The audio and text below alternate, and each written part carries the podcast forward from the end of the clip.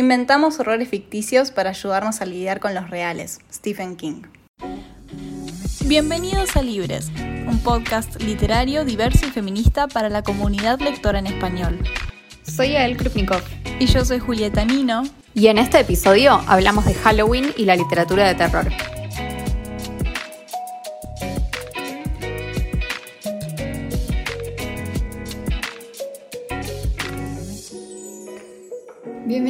Nuevo episodio de Libres. Para esta semana tenemos un tema que tiene que ver con la fecha que se acerca, que es Halloween, y por eso teníamos ganas de hablar de lecturas de terror y de este género y de qué nos pasa con este género. Sí, sí, creo que por ahí no es un género que hablaríamos así como así en la temática del podcast, como que no sé cuántos episodios vamos a tener sobre libros de terror, al menos no es algo que yo leo, creo que vos sí, pero bueno, lo iremos descubriendo a lo largo del episodio. Pero no sé qué tantas veces hubiera surgido este tema de no ser por Halloween, así que bueno, feliz Halloween.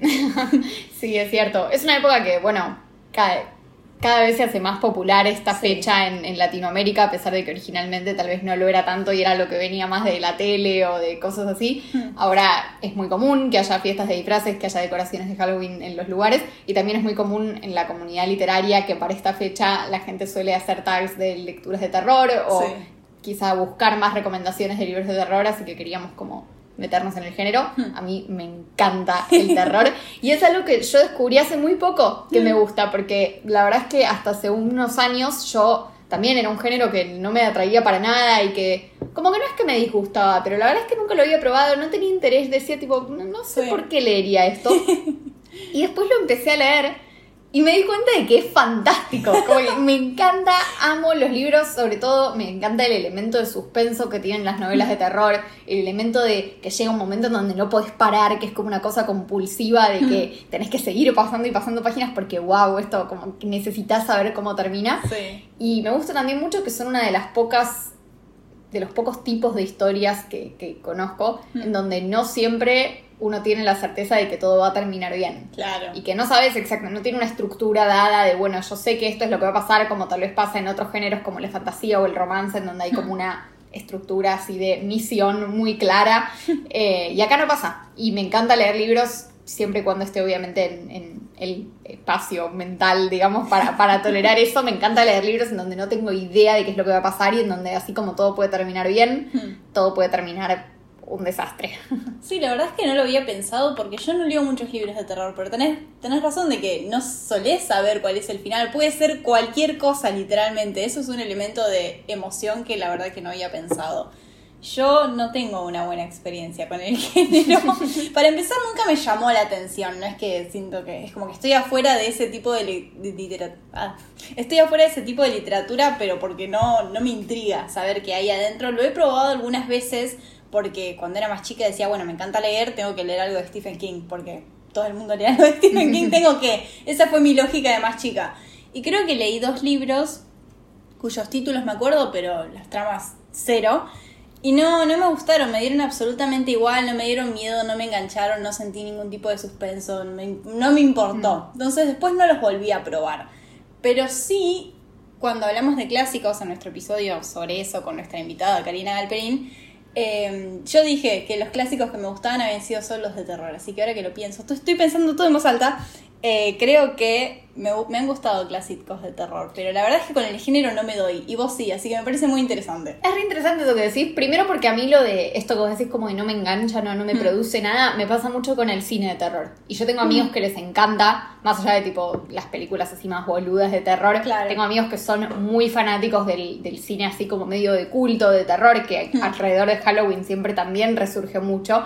Y eso es algo que yo no lo entiendo. Porque no me pasa, quizá porque al ver la película estoy todo el tiempo pensando, bueno, es una película está actuado, es como falso. Y a mí con el terror en los libros me pasa que dar rienda suelta se ve a una parte de mi imaginación que, que sí me hace que, que me enganche mucho. Hmm. Y yo soy un poco al revés, quizá, como que los libros que más disfruté, por lo menos de, los que recuerdo así de terror, son más modernos y de hecho incorporan elementos quizá de, lo que es la vida moderna. Así que me gusta también esa mirada que tenés vos de, bueno, tal vez libros más históricos, clásicos del terror, eh, que siento que también es, es, re diferente porque no siempre leímos el mismo terror, no siempre nos dieron miedo de las mismas Claro. cosas y como que seguro fue cambiando un montón el Mm. género.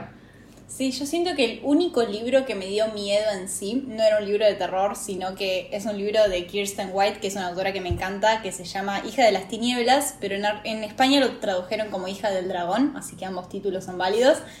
Eh, que se trata, es un retelling que se trata de qué hubiera pasado si Drácula, pero la figura histórica de Drácula, tipo Vlad el Impalador, no Drácula ficticio con colmillos y vampiros, sino la figura histórica en la que está inspirada la leyenda de Drácula, hubiera sido una mujer.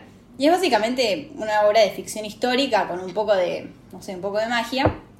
Y, y nada, me, me dio mucho miedo, pero por, porque es, es la historia real de, de alguien así de sanguinario y violento.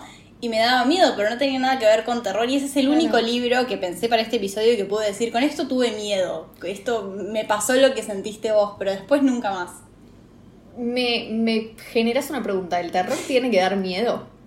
O sea, o, o todo lo que da miedo es terror, porque a mí me pasa, no sé, yo Sí. pienso en estos libros que a mí me gustan, yo no sé si siento miedo como de, Mm. uh, no me puedo dormir porque tengo miedo. Es más como una cosa, no sé, de, de suspenso o de, quizá, no sé, de no entender lo que está pasando y decir como, no, no puedo creer que esto está pasando. A mí no sé si el terror me genera miedo en el sentido ese que vos decís como, Hmm. no sé, no- la experiencia quizás es, es diferente y Claro. me sorprende porque, bueno, uno esperaría que un género que se llama terror de Hmm. miedo, no sé si soy la única que le pasa esto o si es algo como más general, pero es una repregunta porque Hmm. muchas veces la gente que no le gusta el terror se lo repregunta eso, tipo, ¿por qué leerías algo que te lo va a hacer pasar mal? ¿Por qué leerías algo que te da miedo?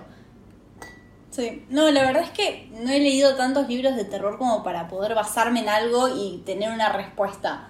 Pero la verdad es que me pareció muy interesante porque sí, yo en mi caso encuentro el suspenso o todas esas emociones que vos describías en otro tipo de libros, como pueden estar en cualquier género, no de la misma manera, pero encuentro esas emociones en otros géneros, entonces como que me da igual y por eso digo, bueno, terror tiene que darme miedo y de ahí sale mi asociación.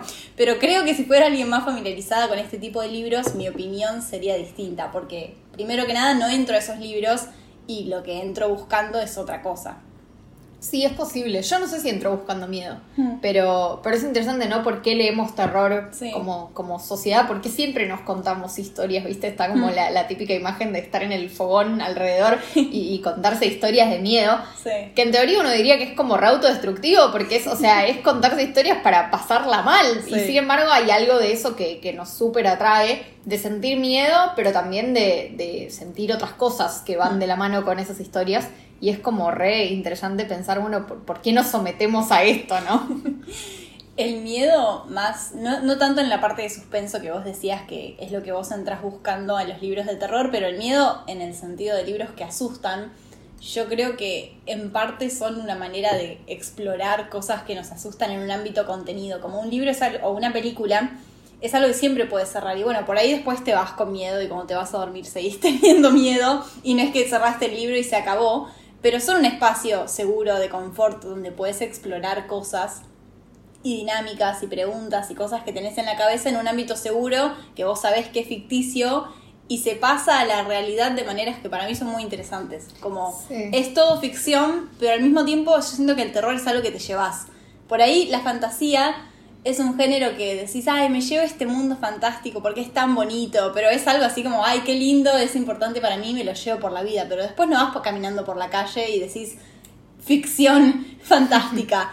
Pero en cambio el terror, al menos en mis experiencias, sí, como que me ha hecho poder explorar cosas muy humanas, muy como, no sé, me ha hecho pensar y explorar cosas en un ámbito que da miedo, que es terrorífico, pero que al fin y al cabo es contenido y es lejano a mí y lo puedo llevar al mundo. No sé explicar lo que quiero decir. No, pero es, o sea, es re así y me encanta, nunca lo había pensado así, pero es re verdad.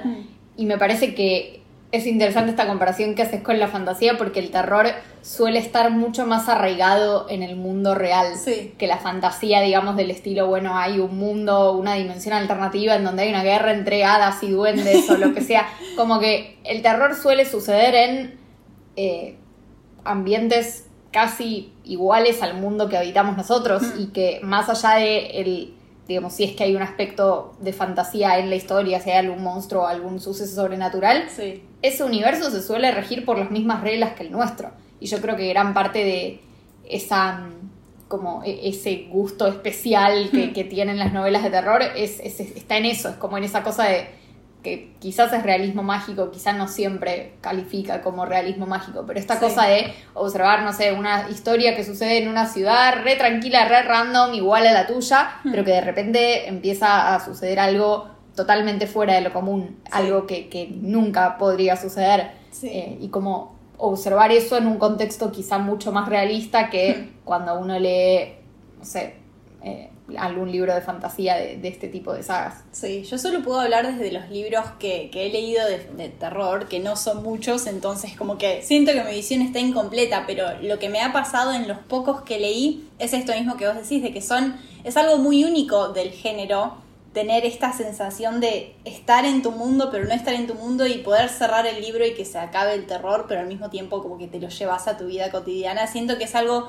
muy particular de este género y que nos gusta tener miedo, como es algo que necesitamos, como decías vos al inicio, desde siempre existen las historias de terror, las leyendas urbanas, los cuentos de buenas noches, aunque bueno, no son tan de buenas noches, pero desde siempre han existido las cosas que nos dan miedo y estos relatos. Y la pregunta es, ¿por qué? Como decías vos, ¿por qué nos haríamos eso nosotros mismos? Y es algo muy interesante de explorar. Y por ahí no todos los libros de terror son así muy filosóficamente profundos de, bueno, ¿por qué nos da miedo? ¿Qué estás explorando acá de cosas profundas? Tal vez no todos son así algunos se enfocan más en el suspenso, en la acción, en la trama, en la ficción, pero también tenemos libros que nos hacen preguntarnos cosas sobre nuestro día a día. Sí, totalmente. Y es interesante, así como sabemos que esas historias existen desde siempre, pensar, bueno, cómo, cómo fueron cambiando, porque, no sé, yo siento que el terror, al estar tan arraigado en el mundo real, como veníamos diciendo, toma mucho de su contexto. Y no sé, por ejemplo, hay novelas clásicas de terror que tienen mucho que ver, no sé, la novela gótica típica de un- Sí. una mansión en el medio del bosque, medio abandonado, así bien tipo 1800, esas Sí. cosas que, no sé, eh, hay, hay una recomendación que yo tengo, por ejemplo, que es Rebeca de Daphne du Maurier, que es eso. Eh, y es tremendo y es algo como súper del contexto. Eh, y después están los libros, ponele, más modernos, más contemporáneos, que muchas veces toman elementos incluso de la tecnología o de la crisis climática, de Sí. eventos como súper actuales que se... O sea, to- todo se relaciona con, con el mundo real que habitamos y Mm. entonces todo va cambiando según el momento particular en el que nos encontramos como, como sociedad. No Sí. siempre nos da miedo lo mismo y no siempre escribimos sobre el mismo contexto Mm. para que sucedan esas cosas sobrenaturales. Sí, lo que me ha pasado es que esos libros más actuales, como decías, no me dan miedo. Me da más miedo pensar en que Instagram tiene todos mis datos y sabe todo sobre mi vida que leer un libro al respecto. Pero algo como Rebeca o estas mansiones embrujadas del siglo XVIII me aterran. Eso me da mucho miedo. Y siento que me lo puedo imaginar mucho mejor. No sé, son el tipo de libros que me han dado miedo. A mí al revés, siento que los actuales me dan miedo porque los puedo sentir mucho más cercanos, como Sí. esto es un miedo real de algo que existe en mi vida. Y la mansión de Rebeca no me da miedo, sino que me da casi, no sé, como una especie muy extraña y, y muy así, Hmm. o sea, e- es, medio como un lado B de, de la de el querer eso, porque obviamente lo que pasa ahí es horrible, pero, o sea, como medio que querés estar ahí, que, que te da, que te parece un ambiente re interesante y Mm. re, no sé, las descripciones son súper como vividas y vos lo, o sea, lo revés estéticamente es un lugar hermoso, como Mm. que no sé, siento que no me da ta- que la novela quiere que yo tenga miedo y yo estoy como, no, yo quiero ir ahí, yo quiero estar ahí igual. eh, y es como muy extraño cómo nos puede pasar eso, que, que la novela todo el tiempo te está diciendo, no, este es un lugar malo donde pasan cosas feas. Y vos estás tipo, no, pero yo quiero ir, yo quiero estar ahí, yo quiero ser ellos. Sí, a mí me encantaría ir a Frankenstein, tipo, ir a, a todo lo que haya escrito Claro. Mary Shelley me encanta, o ir a El extraño caso de Dr. Jekyll y Mr. Hyde de Robert Louis Stevenson, Sí. puede ser, por ahí era al revés el nombre. Bueno, eso, me encantaría ir ahí, pero como decís vos, ¿por qué querrías ir ahí? Además, ¿qué haces? Claro, pero no sé, siento que eso, al ser un poco más lejano quizás Mm. y tener también como componentes así más bellos de una época por la que uno a veces como siente cierta nostalgia, uno dice Sí. como, no, ma- más que el terror uno lo lee por eso, por, por esas ganas de, Mm. de estar en ese ambiente. Incluso cuando to- constantemente el ambiente te está dando signos de que no, de que te tenés que ir, tipo, Sí. escapate. O sea, mismo a los personajes eh, les está dando esos signos todo el tiempo. Me gusta Sí. que trajiste a Mary Shelley porque la amo y me parece re importante hablar del terror y hablar de Mary Shelley también porque, bueno, este podcast es un podcast feminista y tenemos la perspectiva de eso siempre en, en todo lo que hacemos.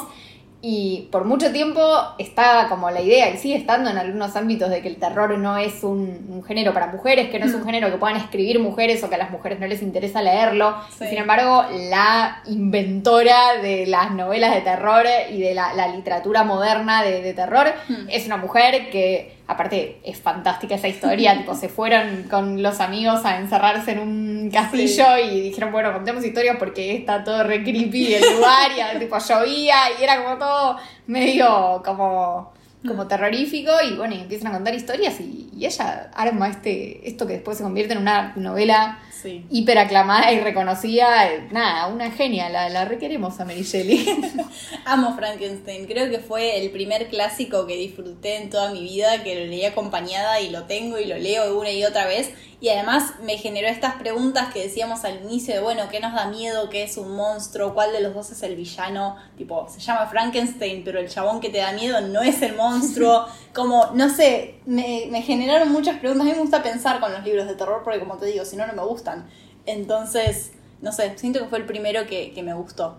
Qué hermoso. Bueno, creo que acabamos de arrancar por default la, la lista de recomendaciones. Sí. eh, que en realidad yo ya tiré a Rebeca antes, que lo vuelvo a decir, Rebeca de Daphne du Maurier es un gran, gran libro. Mm. Eh, y otro que puedo tirar para arrancar es, creo que mi libro de terror favorito de la vida, Mm. que se llama Mi Imaginario de Stephen Chbosky. Stephen. Chbosky es el autor de Las ventajas de ser invisible, que es un libro tipo, vieron que el otro día hablamos de, la- de Bajo la misma estrella, o sea, ese- esa misma onda, quizá Mm. un poco menos problemático, pero igualmente problemático. Sí. Y es un libro que nada que ver. Y son los únicos dos libros que escribió este chabón en toda su carrera como escritor de, de novelas. O sea, tiene dos libros y uno es tipo drama adolescente Hmm. y otro es monstruos que invaden una ciudad y se comen los cerebros de la gente. Pero es tremendo. Y es un libro, tiene 700 páginas y yo me lo comí en tres días. Es imposible de dejar de leer. Necesitas saber qué pasa. Tiene un montón de personajes, todos re desarrollados, que además en el terror eso es algo que a veces no pasa porque los personajes terminan siendo un poco como instrumentos para que se lleve a cabo la trama. O sea, no, no tienen como mucha personalidad más Sí. allá de los tipo lo- los clichés que representan o, o el rol que tienen que cumplir. Hmm. Y este libro, nada, es, es totalmente al revés. Tiene un montón de personajes, es como así va, va cambiando la perspectiva, que, que a mí siempre me, me gusta. Sí. Eh, y gira alrededor todo de, de un chico, un chico de 7 años que empieza Ah, a ver mira. como, no sé, que, que la televisión le habla y que empieza como a, a escuchar voces y su mamá y todo lo que pasa en su ciudad chiquitita en donde él vive Hmm. y como ca- a cada uno los monstruos lo, lo tientan un poco representándoles traumas propios. Es, es realmente fascinante. Eh, espectacular, no, no, no se los puedo recomendar más. Léanlo. Y bueno, yo como los libros que me gustaron de terror ya los mencioné, así que voy a mencionar un elemento que me gusta mucho en los libros de terror, que son las brujas. Siento que de los clichés del género en general, estos son los que, las que más me gustan, porque no sé, siento que leía Harry Potter y quería leer más sobre Hermione y sobre las brujas que sobre la magia en ese sentido. Y un libro con brujas que me gusta muchísimo se llama El descubrimiento de las brujas de Deborah Harkness, que es, es justamente sobre una historiadora, lo cual me gustó muchísimo porque soy historiadora y jamás ves eso como protagonista. Y se trata sobre una mujer que se muda a un pueblo en Inglaterra y va descubriendo elementos sobrenaturales donde vive. Y mm, después, más tirando para la fantasía, otro libro con brujas es La bruja de la verdad de Susan Dennard, que es un libro de fantasía juvenil muy original que a mí me fascina. Es la escritora es amiga de la, la autora de Trono de Cristal, que también me encanta, entonces está todo mechado. Y mm, todos los personajes son brujos de distintos elementos de la tierra, lo cual es muy genial. Y bueno, no da miedo, pero son libros con brujas. Qué divertido. No, yo tengo, sí, más de, de terror. Hmm. Eh, tengo uno que puede ser que a usted guste, porque tiene este elemento así de mansión medio, Ajá. medio hecha mierda, donde pasan cosas raras. Eh, que además es un clásico, es de Henry James. En castellano se llama Otra vuelta de tuerca, yo no sé por qué. Porque Ustedes lo van a conocer más seguramente como la serie de Netflix que se llama The Haunting of Bly Manor, que es así como Ah, se llama en inglés la novela y así se llama en español la, la, la casa de Bly Manor. Sí. Y no sé, eh, no sé por qué se llama otra vuelta de tuerca. En español no podría decirte bajo ningún concepto qué es lo que, o sea, por qué. Hmm. Sé que la novela es bastante diferente porque claro, la serie está hiper adaptada, de hecho está cambiado el, el, eh, la temporalidad, o sea, la serie pasa en los 90 creo y- Sí. y, la novela es mucho más, mucho muy anterior a eso.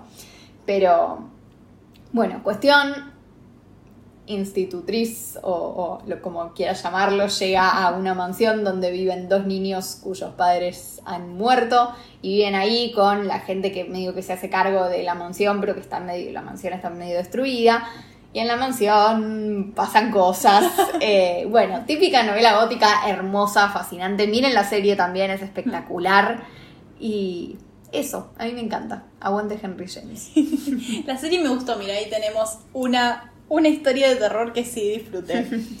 Em, una cosa que a mí me gusta mucho en los libros de terror o los libros en general, además de las brujas, son los demonios y los monstruos. Eso, Ah. además lo que decías del primer libro que recomendaste con demonios y monstruos que como reflejan cosas del ser humano que tienen delante, me parece muy interesante. Me encantan, me encanta ese tema en los libros. Y dos de los libros que más me gustaron al respecto son Una canción salvaje de Victoria Schwab, que justamente es un libro donde, que está donde el mundo está separado en humanos y demonios, y los demonios están ligados como a la música, y es una construcción de mundos muy interesante. Y un retelling también de Kirsten White, que es la autora que mencioné al inicio que me dio miedo, que se llama El oscuro descenso de Elizabeth Frankenstein, que es un retelling de Frankenstein desde la perspectiva de Elizabeth Frankenstein, que es un personaje femenino que no tiene mucha voz o representación o, o nada en el libro original de Mary Shelley. Y que lo que se propone el autor es darle como ese giro feminista a una historia no explorada y cómo hubiera sido si lo hubiera narrado esta mujer a la historia original de Mary Shelley. Ay, quiero leer eso, ya. bueno, yo recomiendo uno bien actual, que es creo que el libro que más miedo me dio de Ay. todos los que leí en la vida, que se llama Oryx y Crake, de Margaret Atwood, que es una especie de mundo inmediatamente post-apocalíptico. O sea, es acaba de suceder un algo que uno no sabe muy bien qué es, pero que acaba de matar a casi toda la humanidad. Ya después de que la humanidad venía medio como en- decayendo, o sea, desigualdad creciente por todos lados, comunidades cerradas, hipermillonarias y afuera como gente haciendo la guerra y matándose y bueno, todo, todo muy así. Y hay un sobreviviente que es el narrador que necesita, bueno, está ahí, necesita comida, va como medio, va pasando por ciudades medio fantasma que quedaron así vacías y tratando de saquear lo que hay a ver si encuentra comida, abrigo. Y medio que mientras tanto él va va intercalando con flashbacks de su vida desde que es un niño, que nos llevan a entender un poco el contexto de cómo pasó todo esto, que, o sea, cómo, cómo llegó el mundo a estar en ese estado, Sí. pero también va intercalando con, o sea, él en el presente, encontrando en este camino que él hace ciertas cosas que le permiten como descifrar qué es lo que pasó, Hmm. que aparte hay como amigos de él, personas cercanas a él que están involucradas. Es un libro que no sé si califica exactamente como terror, pero yo nunca tuve tanto miedo como cuando leí este libro. Es espectacular. Y bueno, Margaret Atwood es lo más. Sí, así que. Y hablando de ella, el cuento de la criada es algo que me aterra. Ah, me sí. aterra en formato libro, en formato serie, en formato todo. Y eso sí es algo que llevo por el mundo, no solamente pensando en el libro, sino también en esta cuestión de que me aterra nuestro mundo en el que vivimos. De ver cosas actuales en la ficción, como vos decías que te gustaba y a mí no. En este caso, me aterra, me da. Sí, sí. Es- eso es una cosa preocupante. Es que Oryx and Grey que es medio igual. Es Ah. como. Habla mucho de cambio climático, de cuestiones así de desigualdad económica que desencadenan en conflictos así súper imposibles de, de Sí. resolver y de manejar y de contener. Margaret Atwood es una escritora que, que hace mucho esto, ¿no? De agarrar como cuestiones preocupantes de nuestro mundo y llevarlas al extremo. Sí. Y sí, da miedo porque da miedo porque lo ves, como que Claro. termina, cerrás el libro y decís como no puedo creer que estoy viviendo en esta sociedad, digo, por favor, qué miedo. Pero bueno, eh, Claro. Eso, lean Oryx y Craig. Es un libro extremadamente perturbador y me encanta. Sí, es que esas son las cosas que, que realmente dan miedo. Algo que yo detesto en el terror o en los libros en general son los vampiros y hombres lobos. Siento que eso no puede dar miedo. sé que ahora están de moda, sobre todo los vampiros, es como que volvieron a estar de moda en la ficción.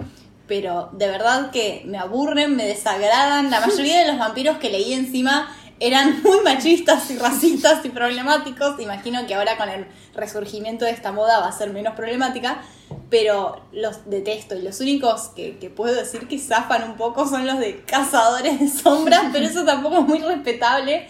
Entonces, no sé, es un género que, no me gusta. ¿Sabes qué novela para mí podría ser de vampiros y funcionaría? Cumbres borrascosas, Wuthering Heights sería una gran. Es una novela sobre un chabón que vos vas a la casa y te quedás medio.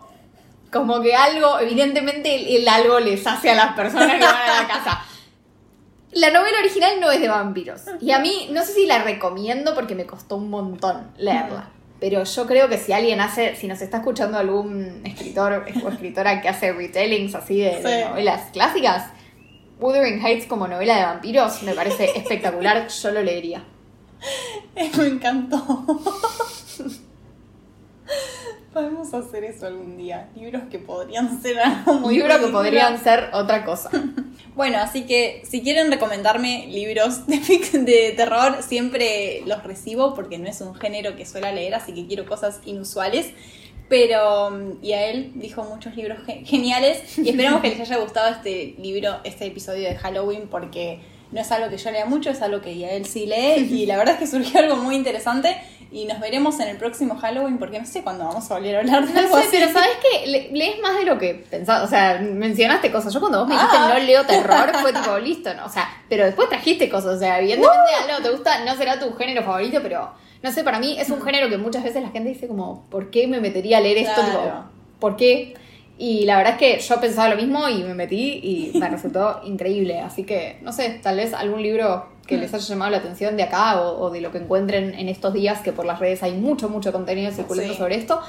Si les copa, estaría buenísimo que, que los lean y nos cuenten y bueno, que nos compartan también sus recomendaciones. Sí, qué libros les dan miedo, qué libros no, si buscan, buscan asustarse o no cuando leen, en mi caso sí, y a él dijo que no.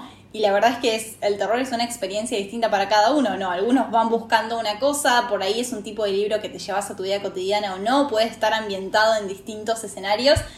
Y la verdad es que sí, que hay algo para cada uno. Sí, totalmente. Bueno, así que nos encuentran en nuestro Instagram como arroba librespodcast, todo junto con B corta. Y estamos en TikTok como libres.podcast. Yo soy arroba yakrupni en Instagram y yo soy arroba mi universo literario writer también en Instagram. ¿Qué hacemos la semana que viene? La semana que viene vamos a estar hablando de una trilogía de fantasía que por ahí no es mucho de lo que haríamos normalmente en nuestros episodios, pero la verdad es que tenemos planeado algo muy interesante y vamos a hablar de la trilogía Una magia más oscura de Victoria Schwab, que es mi autora favorita, y a él acaba de leer esta trilogía, así que vamos a discutirla. Ay, sí, estoy recontenta.